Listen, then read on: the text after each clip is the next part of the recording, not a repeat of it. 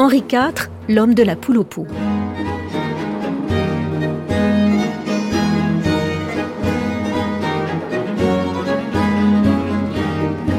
L'homme de la poule au pot a, dit-on, le cœur de son peuple, pour lequel sa compassion n'a jamais été prise en défaut. De nature débonnaire, il plaît par la simplicité de ses manières, son mépris des bienséances.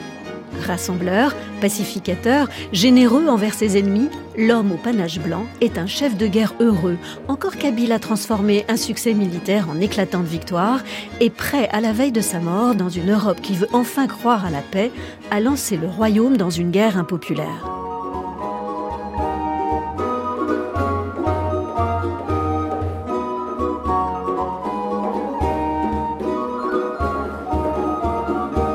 De ce premier Bourbon, prodigue de mots historiques, guerrier valeureux, mangeur d'ail et amateur de ragoût, homme d'ordre mais habile au compromis, soucieux de ses prérogatives et attaché à la prospérité de ses sujets, ses proches ne déguisent pas leurs pensées. Car malgré la présence dans le royaume d'Agrippa d'Aubigné et de Malherbe, de Montaigne et de l'historien de tout, le roi n'entend rien à la poésie. D'Aubigné ne manque pas de lui reprocher, haïssant la lecture comme vous faites, Scaliger, l'un des grands érudits du siècle, philologue et historien, affirme qu'Henri ne sait faire deux choses tenir gravité et lire. Et l'un de ses précepteurs remarque plus tard que ce qu'il a lu lui a fort peu servi. Henri IV est l'opposé de son prédécesseur Henri III, monarque lettré.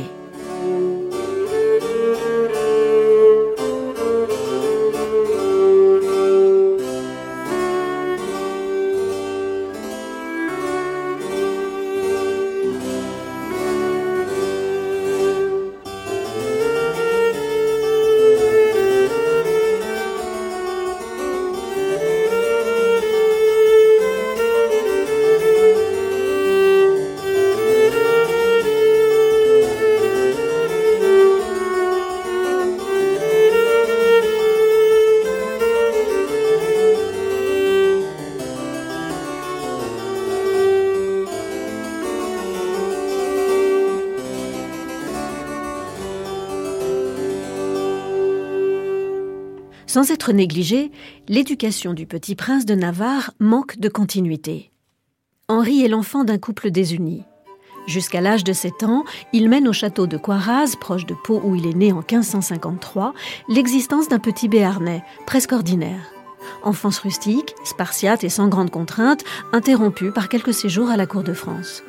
Il a 4 ans en février 1557 lorsqu'il est conduit au Louvre pour la première fois et présenté à la famille royale mais il regagne bientôt son pays natal. Son deuxième séjour, à partir de 1561, dure cinq années. Sa mère, Jeanne d'Albret, vient d'adhérer publiquement à la religion réformée dans laquelle elle instruit son fils, tandis que son père, Antoine de Bourbon, après bien des hésitations, décide de rester fidèle au catholicisme. Le couple se divise. Jeanne quitte la cour. Antoine y demeure avec Henri. Quant au précepteur protestant, la gaucherie, il doit céder la place à un catholique. Mais à la mort du père en 1562, la première année des guerres de religion, Jeanne reprend la direction de l'éducation de son fils, qui renoue ainsi avec la réforme. Pour être éduqué aux bonnes lettres, Henri fréquente pendant deux brèves années scolaires l'illustre collège parisien de Navarre. Au Louvre, la gaucherie a repris du service.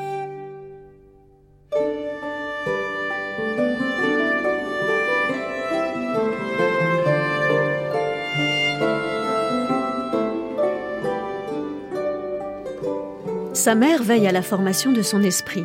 Le petit béarnais doit apprendre le français raffiné de la cour, affirme-t-elle.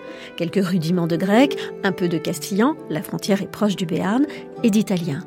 Mais ses connaissances paraissent faibles à Jeanne d'Albret, qui en juge responsable le précepteur de son fils.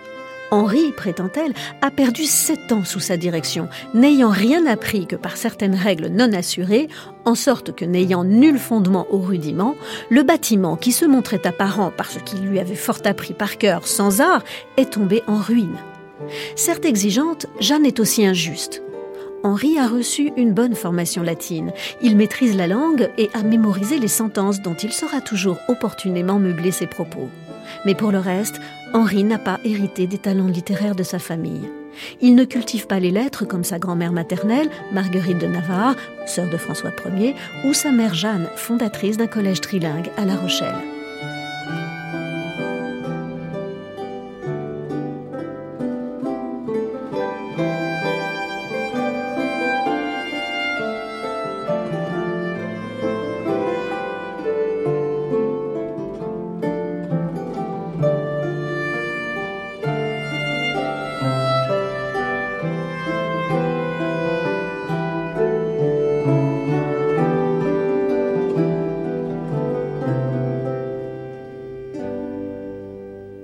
Henri consacre son temps et ses forces à la vie militaire.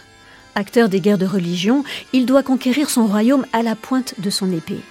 Assiège ici une ville, combat là en rase campagne, négocie avec ses adversaires, recrute des partisans. Aussi, lorsque cette ville lui laisse quelques répits, il avoue se désennuyer en s'adonnant à quelque exercice. Monter à cheval, chasser ou encore jouer à la paume. Henri a le goût du mouvement. Chaque jour, dit-on, il se fait boucler ses éperons par plaisir autant que par nécessité.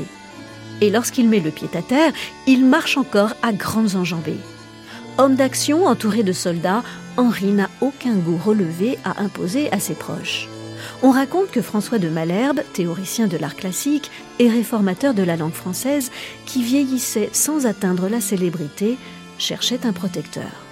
Le cardinal du Perron le recommande alors au roi en 1601. Henri fera patienter le poète durant cinq ans avant de lui accorder une audience, sans même combler toutes ses espérances, malgré la prière pour le roi allant au Limousin, dans laquelle l'auteur vante ses succès, la prospérité retrouvée.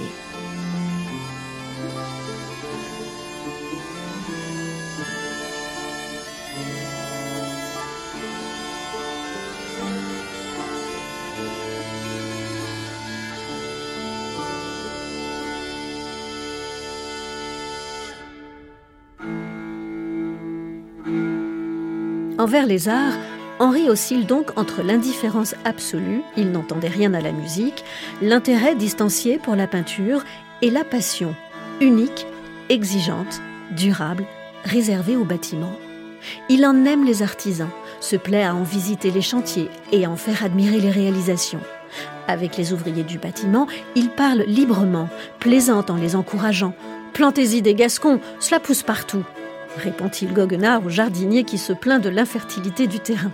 Des terrassements à la mise en place d'un décor peint ou sculpté, sa curiosité est constante. Pour lui plaire, il faut lui parler de ses bâtiments, et la reine Marie de Médicis l'a compris. Le Mercure français, sorte de journal officiel, ne cède-t-il pas à la propagande en affirmant, quant à la magnificence de ses bâtiments, nul de ses devanciers ne l'a égalé et François de Malherbe n'est-il pas courtisan en célébrant les embellissements apportés à Fontainebleau par un roi triomphant de la nature? Beau et grand bâtiment d'éternelle structure, superbe de matière et d'ouvrages divers, où le plus digne roi qui soit dans l'univers, au miracle de l'art fait céder la nature.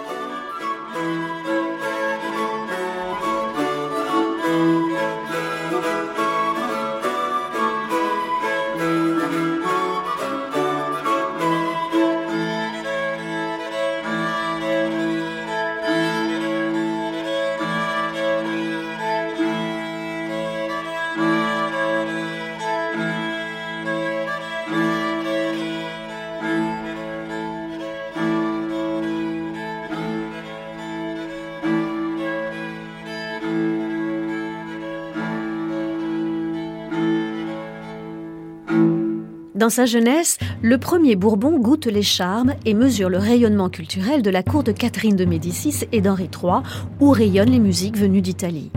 Devenu roi, il s'efforce de renouer, malgré une vie aventureuse, avec les fastes passés.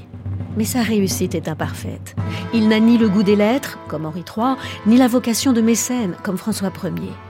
Enfin, dans les ballets de cour, où son œil frise à la vue des jeunes et jolies danseuses, ses préférences vont aux mascarades, et dans les concerts, il avoue préférer le chalumeau à la cornemuse. C'est sans compter sur l'amateur de chant qu'était Henri IV. Ainsi, le 26 mai 1575, se tient une assemblée dans la chambre de la princesse de Condé, jeune veuve de 26 ans, où un groupe de courtisans, comprenant précisément le futur Henri IV, écoute le comte de Noailles chanter en s'accompagnant aux luttes un air qui disait ⁇ Je ne vois rien qui me contente, absent de ma divinité ⁇ Comme le comte insistait sur le mot divinité, les yeux fixés sur la princesse, dont on savait qu'il était amoureux, Henri prit l'initiative de compléter ainsi la chanson à l'improviste. N'appelez pas ainsi ma tante, elle aime trop l'humanité. Une plaisanterie poético-musicale qui fit grand effet.